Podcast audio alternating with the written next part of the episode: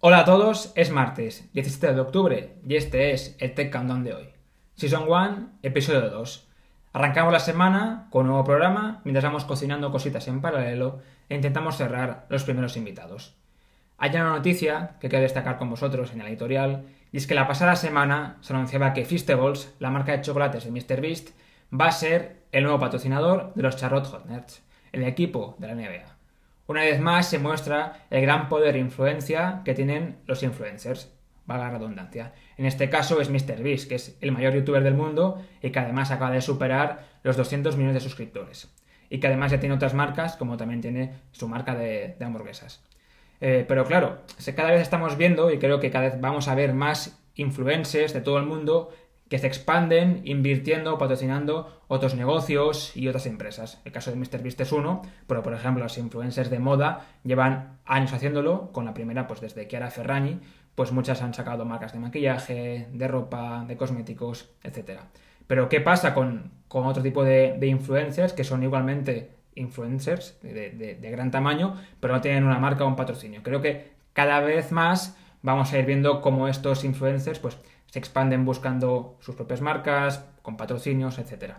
De hecho, eh, también salió la noticia hace un par de, quizás un, mes, como la bebida energética Prime, que está creada por Logan Paul, también un, streamer estadounidense que además también es actor, eh, también hace combates de, lucha libre en la WWE, eh, se había anunciado, o había, se había anunciado que Prime, la bebida energética, es la nueva bebida energética oficial del Fútbol Club Barcelona, pues por delante de Gatorade o de, Powerade.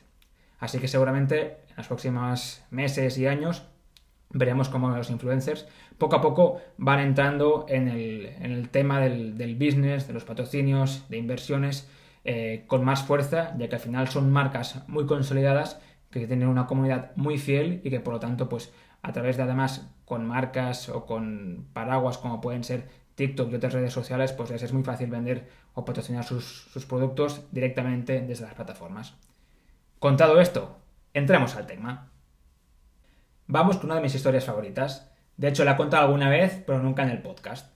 Nikita Beer ha ganado millones vendiendo la misma aplicación a dos empresas distintas dos veces. Veámoslo. De hecho, es que en 2017 Nikita vendió a Facebook su aplicación TVH para enviar cumplimientos anónimos entre adolescentes, compañeros de clase o, por ejemplo, de instituto. Una aplicación por la que Facebook pagó 40 millones de dólares y que Nikita había creado hacía solo 9 semanas. O sea, no está mal el precio ahora. Pero, al cabo de 8 meses, Zuckerberg, Meta, Facebook, cerró TVH. Nikita había alcanzado el éxito tan rápido con su aplicación que aún tenía ganas de poder expandir el producto, de innovarlo, de mejorarlo, pero tenía un problema y es que como consecuencia de la venta de TVH a Facebook, Nikita había firmado una cláusula de no competencia durante 5 años, por lo que no podía trabajar en ninguna app similar o parecida a TVH en ese periodo. Así que Nikita esperó. Y esperó. Y cuando el periodo de no competencia había vencido en 2022, Nikita se volvió a poner manos a la obra. De hecho, el resultado fue Gas App, una aplicación la segunda aplicación, la versión, la segunda versión de la aplicación y que se basaba en lo mismo que TVH.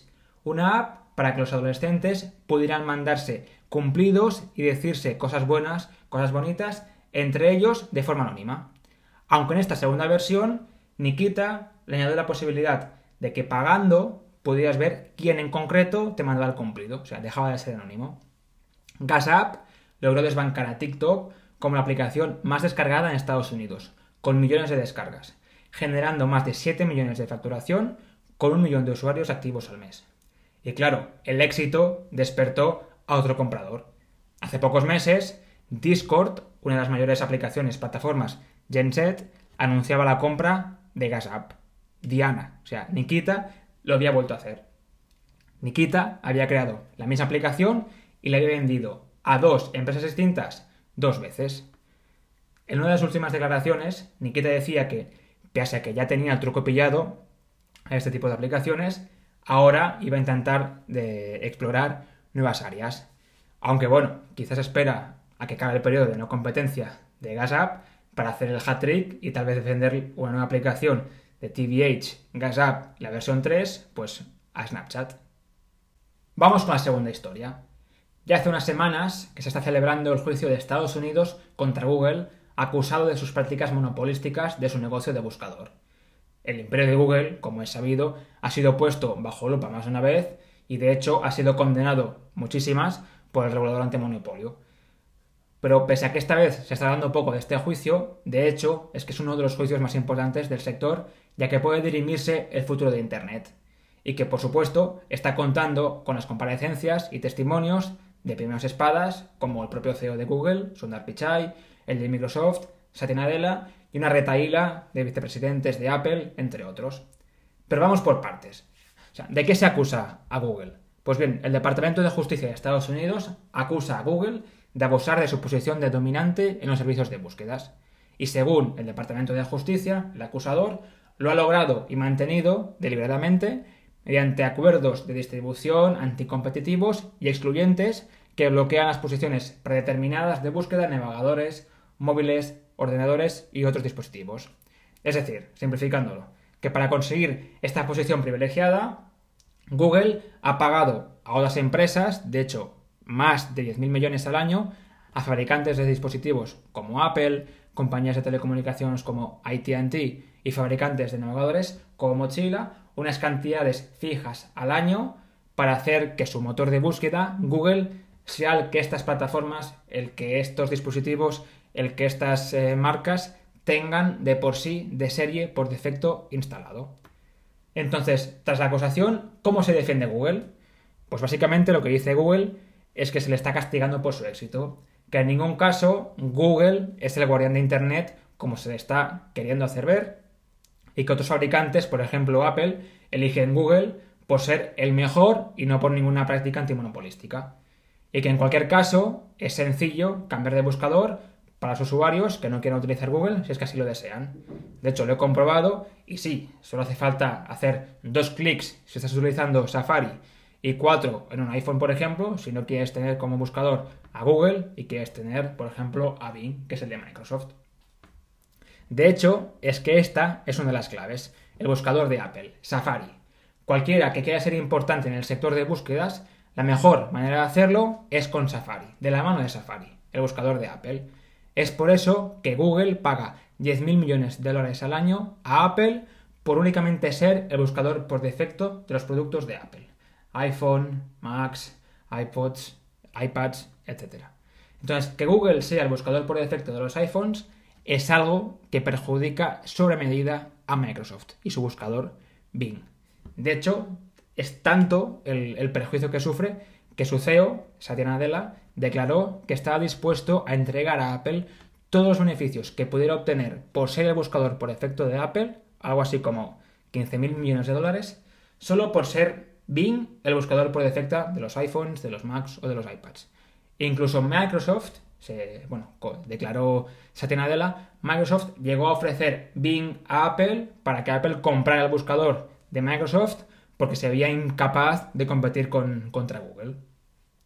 Entonces la pregunta es, dicho esto, ¿por qué está en juego el futuro de Internet? Pues bien, los, precedentes por antimonopolio y abuso de la posición de dominio como el de ATT hace varias décadas o el de Microsoft hace unos años, muchos han obligado a escindir y vender algunas ramas del negocio.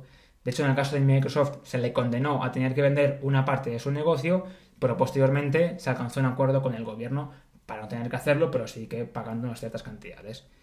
El mismo resultado que el de Microsoft o que el de ATT, o sea, la obligación de rescindir o de extindir una parte de su negocio, eh, podría caecer esta vez con Google y su negocio una obligación de vender parte del negocio o de obligarle quizás a abrir puertas, por ejemplo, a impedir que pueda contratar estos, estos pactos que tienen pues, con Apple, con AT&T o con Mozilla, para que permitir que otros buscadores, como puede ser el caso de Bing, pues puedan llegar a acceder y tener acceso a este mercado de usuarios. De hecho, este no es el único juicio al que Google tendrá que hacer frente, ya que tiene en agenda otra vista por el presunto abuso de posición dominante en el mercado de la publicidad digital. O todos los anuncios que tiene Google, los ads, Google Ads, las posiciones de, de SEO, etc. En cualquier caso, aquí seguiremos informando. Vamos con la tercera historia. De hecho, mucho se ha hablado, pero poco se ha investigado. La esfera de Las Vegas sería la estrella de la muerte del imperio si en vez de dedicarse a destruir planetas hubiera querido buscar eso, la diversión. Pues bien, The Sphere abrió oficialmente las puertas hace pocas semanas con la alucinante actuación de U2, que presagiaba el futuro del espectáculo en directo. Ya habíamos visto lo que el millón de LEDs podía hacer en el exterior, representando pues ojos, emojis, pelotas, balones, pero es que lo que guardaba dentro era todavía más espectacular. Quedó claro que los 2.300 millones que costó construir el edificio o la estructura no habían únicamente ido al exterior, sino que dentro una pantalla de 14.000 metros cuadrados es la pantalla LED con mayor resolución del planeta. El estreno del concierto pudieron disfrutarlo 18.000 personas, espectadores que inundaron las redes sociales con vídeos del magnífico evento. Pero claro, la pregunta es, costando 2.300 millones de dólares, ¿realmente Sphere va a poder recuperar la inversión que costó inicialmente levantar esa infraestructura? Veámoslo. La esfera alojará, entre otros, conciertos. De hecho, U2 ha firmado como grupo residente y tiene programados 25 actuaciones, películas inmersivas. Entonces, la mayor parte de esto, eh, la venta de entradas, permitirá recuperar la inversión. De hecho, un ejemplo claro es que las entradas más baratas para el concierto de U2 en The Sphere valían 230 dólares antes del primer concierto. Es decir, antes de que los vídeos del concierto y de la experiencia se viralizaran. Porque ahora mismo, y los días posteriores a, la inundación de, vídeos, las entradas pasaron de costar 230 la más barata a 600 dólares la más barata. O sea, se, habían prácticamente triplicado el coste de las entradas.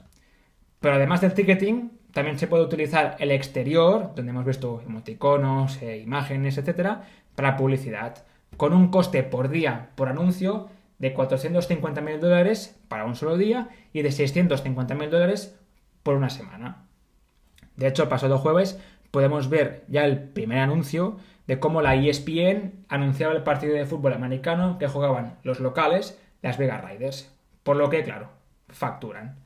Además, la empresa The Sphere, The Sphere Entertainment, es una empresa cotizada de la que se pueden comprar acciones. Valen unos 36 dólares. No es un consejo financiero. Y ya tiene en sus planes crear más esferas por todo el mundo, por todo el planeta. En el mapa parece ser que estarían ya Londres y los Emiratos Árabes. Un edificio que permitirá revolucionar el mundo de los espectáculos en directo. Al final, quizás habrá salido barata. Vamos ahora con el Bistec. Otras cosas que debes saber sobre business y tecnología. 1. Los libros contra la inteligencia artificial. Una serie de datos, Books 3, de más de 183.000 libros pirateados y utilizada para entrenar la inteligencia artificial por parte de Meta, Bloomberg y otros, está dando lugar a una demanda colectiva a la que se han unido muchas estrellas y bestsellers de la literatura como George Martin, de Juego de Tronos o Joseph Picoult. El caso podría influir en la legislación sobre derechos de autor de la inteligencia artificial. Estaremos pendientes. Luz verde, definitiva, a la compra de Activision Blizzard King por parte de Microsoft. La única salvedad es que los derechos sobre los juegos en streaming, en la nube, irán para Ubisoft y no los comprará Microsoft, para evitar que ésta tenga un dominio absoluto sobre este mercado. Sin embargo, dentro de la Unión Europea, Microsoft compartirá esta licencia con Ubisoft. Recordemos que la compra se cerrará por unos 68.700 millones de dólares.